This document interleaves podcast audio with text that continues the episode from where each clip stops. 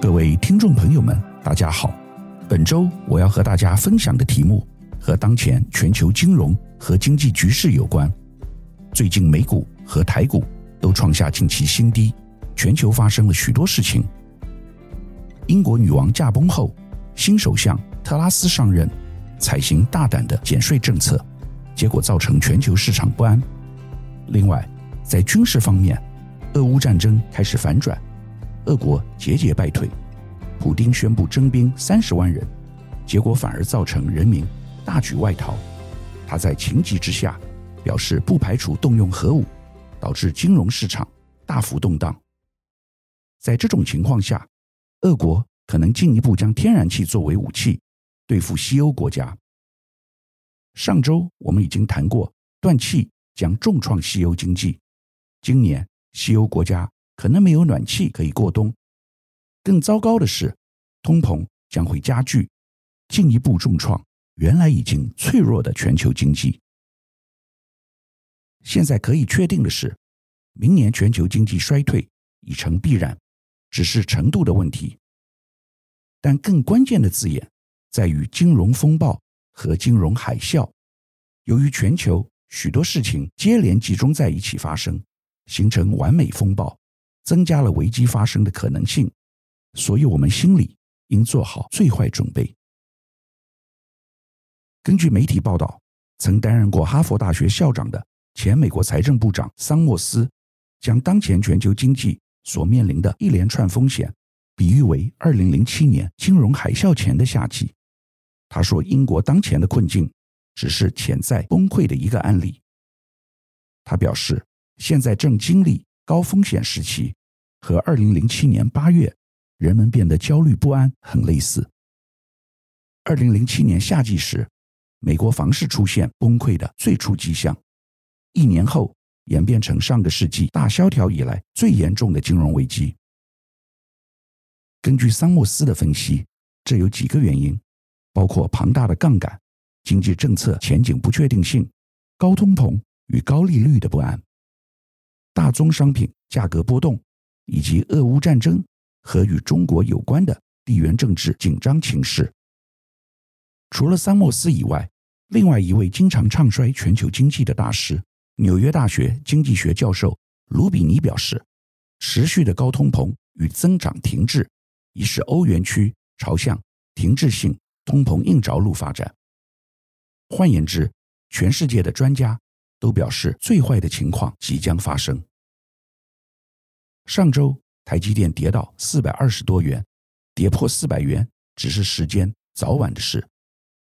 台湾最大的危机是政府不肯承认危机已经来临，一直叫大家放心，不断信心喊话，表示台湾经济情况稳定。站在主管机关的立场，这可能是必须做的事情。但请问，当超级台风来临的时候，政府应该叫大家赶快逃生，并做好准备。还是跟大家说，不要担心，我们的房子很坚固，绝对经得起暴风的袭击。前阵子财经部会首长开救市会议，就是很离谱的事情。请问现在全球金融风暴是我们的杯水车薪所可以救得起来的吗？政府其实非常了解这点，再砸大钱下去，只会造成劳退基金更大的损失，所以上周改变策略。宣布禁止市场放空，但这恐怕只能拖慢市场的跌势，无法扭转整体的情势。与此同时，外资大幅出走，美元不断升息，造成新台币重跌，这是全球新兴国家货币共同的趋势，连人民币都无法幸免，现在已跌到一美元兑七点二人民币。根据调查，今年以来外资卖超台股的金额。已达一点二兆元，这是前所未有的数字。我们当然可以信心喊话，请大家你丢我捡，一起守卫护国神山。殊不知，台积电就是风险的来源。美国商务部长最近表示，全世界最高端的晶片都在台湾制造，这是不可以接受的事，应该要在美国制造。由于中共以武力侵犯台湾的风险越来越高。全世界都在探讨如何规避这个风险。美国国务卿布林肯最近表示，制造大多数半导体的台湾，若有事发生，全球经济恐将受到毁灭性影响。对此，经济部长王美花上周在一场论坛中表示，台湾应让国际知道，必须支持台湾这个不可取代性的经济，而把不可取代的经济做好，是让外国看得起台湾、想到台湾重要性的关键。他同时表示，若中国犯台，不只对全球科技发展，对中国经济同样造成致命的影响。因此，要不要做这件事情，中国要好好想一想。他表示，如果台湾海峡发生冲突，中国自己也会受伤。如果我们把美国和台湾部会领导人的话对在一起，你就会发现彼此认知存在极大的差距。台湾认为。半导体很重要，因此是我们的护身符。因为美国和中国都需要半导体，不能没有台湾。但在老美心中，他想的是那么重要的技术，大部分都依赖台湾。那我要怎么规避这个依赖性？因为潜在风险实在是太大了。虽然拜登总统一再表示美国会保卫台湾，但老美也正积极在做分散台积电产能的准备。由以上的分析可知，在可见的未来，台积电将仍然是外资的提款机。危险的是，台积电现在已成为台股最大的权值股，占比高达三成，而外资持有台积电的比重仍然有七成多，因此还有很大的减码空间。外资减码台股，即代表减低半导体产业的风险，减少中共武力犯台的潜在风险。关键都在于台积电，所以减持台积电可以有效降低其对台股的风险部位，这是台积电以及台股股价喋喋不休的主要原因。所有股票分析专家都从基本面和技术线型来分析台积电，但没有人从地缘政治的风险来考量。一旦把地缘政治风险考虑进去，答案就很清楚了。假如是我的话，我会做一个研究，假如台积电外资持股比例从七成降到六成，再从六成降到五成，对于未来台积电股价和台股指数的冲击以及影响为何？你可能会说，我怎么可以这么悲观？难道我不爱台湾吗？我和大家分享小米创办人雷军的一句名言，他说：“创业就像一头站在风口上的猪。”风口站对了，连猪也可以飞起来。同样的道理，我们也可以说，当世界经济要崩溃的时候，即使庞大如台积电也躲不掉，更何况台积电就是地震带的中央。你可能会说，虽然外资把台股和台积电当作提款机，但我们应该对台湾有信心。现在是大举进场的好时机。很好，那就请政府带头示范。强力购买护国神山的股票来护盘。我虽然不是股票投资专家，但我知道，当金融风暴开始的时候，市场会狂跌，基金经理人一定会从基本面最好的股票开始减码出货，因为其他股票都卖不掉。基本面好的，就像是像苹果和台积电这些蓝筹股标的。请问之前有没有人说市场要崩盘了？之前两岸的军事风险有没有像现在这么高？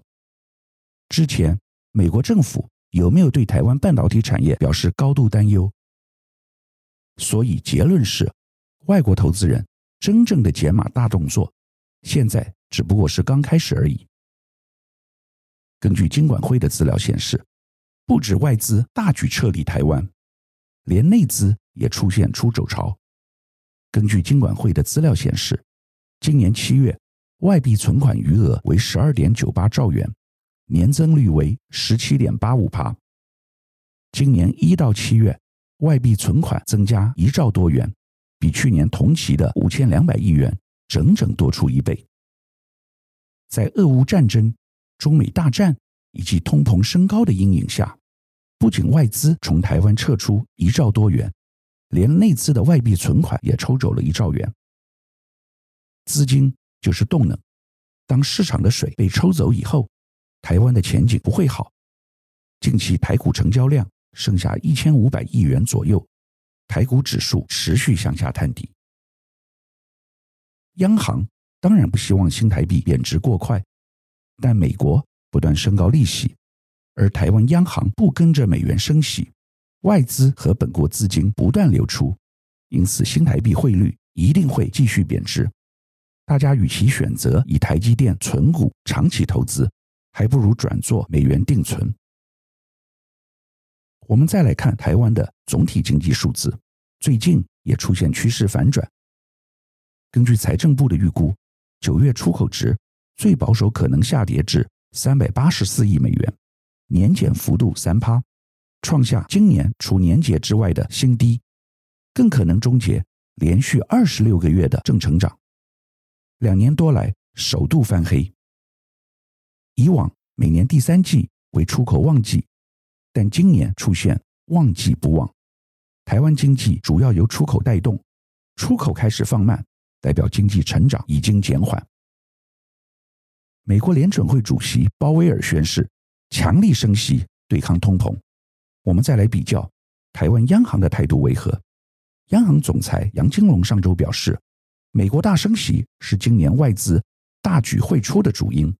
放眼全球，不只有台湾股汇市下跌而已，好比洪水要来，挡都挡不住。他强调，外资。不会一去不回，他们都是进进出出，等台湾经济稳定，企业赚钱后，还是会回来。这是没有意义的话。问题是台湾的媒体把杨总裁的外资还是会回来当做标题，却不提洪水要来，挡都挡不住。这就是台湾最大的问题。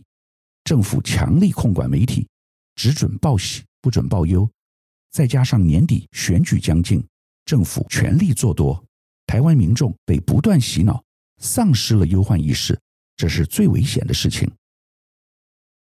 去年四月，英国《经济学人》杂志出版封面专题：“台湾是全球最危险的地方。”现在看起来颇有先见之明。我在该篇文章登出后的隔周，读者投书《经济学人》，表示台湾人大多数并不认为很危险，因为。我们有半导体产业作为细盾 （Silicon Shield），许多人认为老美因为利益一定会出兵保卫台湾，这种心理上的安逸才是最危险的地方。那时，俄乌战争还没有发生。这篇投书后来被《经济学人》登出来，编辑加上一个标题：“台湾 Complacency，台湾自满。”现在回想起来，真是令人悲哀。值得台湾投资人注意的是，上次二零零八年金融风暴的正央是在欧盟一些经济体制不佳的小国，如希腊和葡萄牙，但这次却相反，最危险的是欧盟经济大国，包括因为被俄罗斯断气而面临严重能源危机的德国，以及采取激进减税措施的英国。我觉得英国特别危险。英国新首相特拉斯最近宣布推动五十年来最大的减税政策，包括每年共减税三百亿英镑（约新台币一点六兆元）及补贴能源费用。所谓的补贴能源费用，就是限制国内能源价格，确保未来两年英国家庭每年能源账单总额不超过两千五百英镑，并对国内企业提供能源补助。主要目的是减轻英国人生活成本。根据估计，未来两年英国能源补贴总成本可能高达一千五百亿英镑，约等于新台币五点三兆元。我们来看市场如何反映特拉斯的政策。在英国政府宣布减税措施后的几小时内，英镑对美元跌至一点一零三美元，创下三十七年新低。投资者。大量抛售英国公债，富时一百指数跌至今年三月以来的新低点。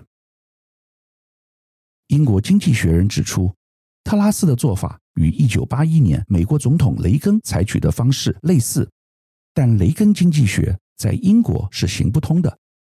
一九八一年，美国通膨高涨，雷根总统认为减税及放松管制将使生产力增加。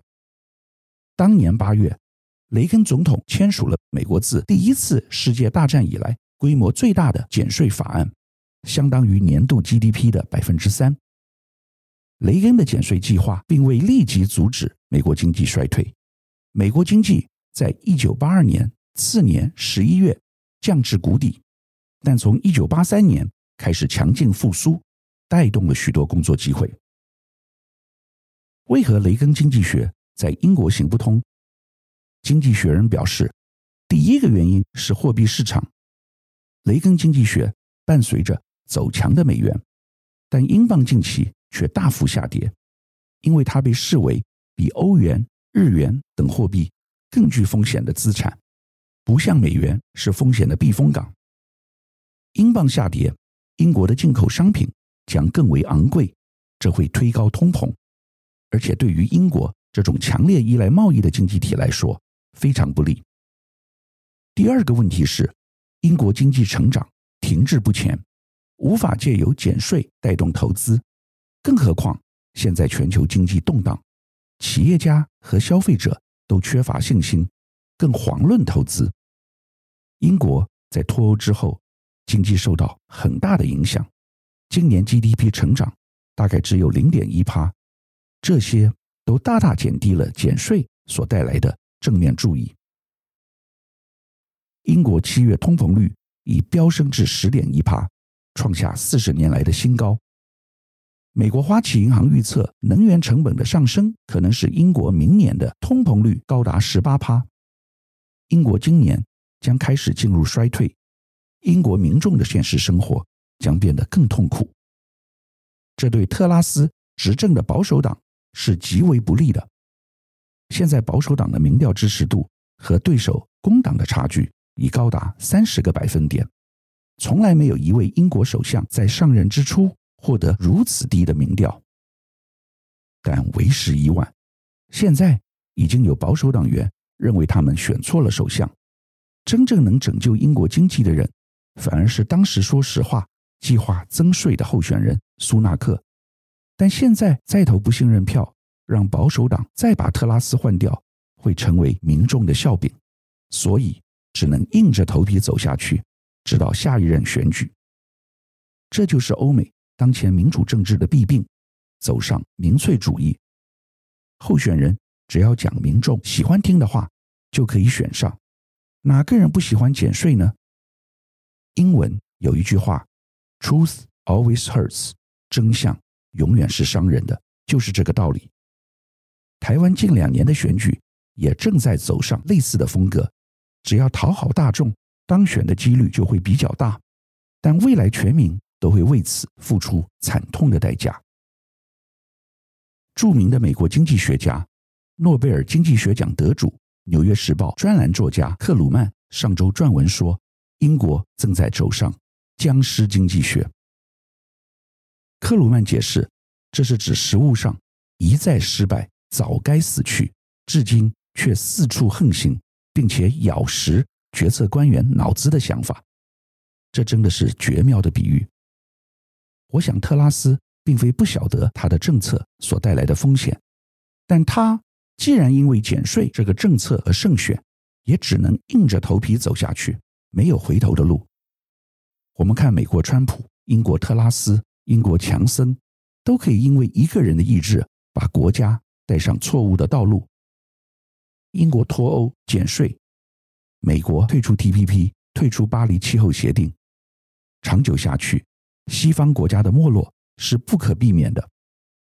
下一个全球金融风暴的中心不是阿根廷、希腊这些新兴国家，很有可能来自以英国为首的西方国家。本周。我们探讨全球即将面临的金融海啸及风暴，说明其高度可能性及严重性，并且建议台湾不要存有任何安逸的思维，应做好最坏的心理准备，特别不要再迷信半导体和台积电可以保护台股及台湾经济的荣景。毕竟，在超级风口下，没有人能够幸免。我们准备好了吗？以上是本周我为您分享的趋势。感谢收听奇缘野语。如果喜欢我的分享，希望大家能够订阅、下载，以后直接收听我们的节目。另外，如果您想要留言与我分享您的心得，或是想要听什么样的新闻分析，欢迎到我们的脸书智门 Smart Gay 留言，或是私讯给我。欢迎大家推荐给你的亲朋好友们，邀请大家一起收听。那我们下集再见喽，拜拜。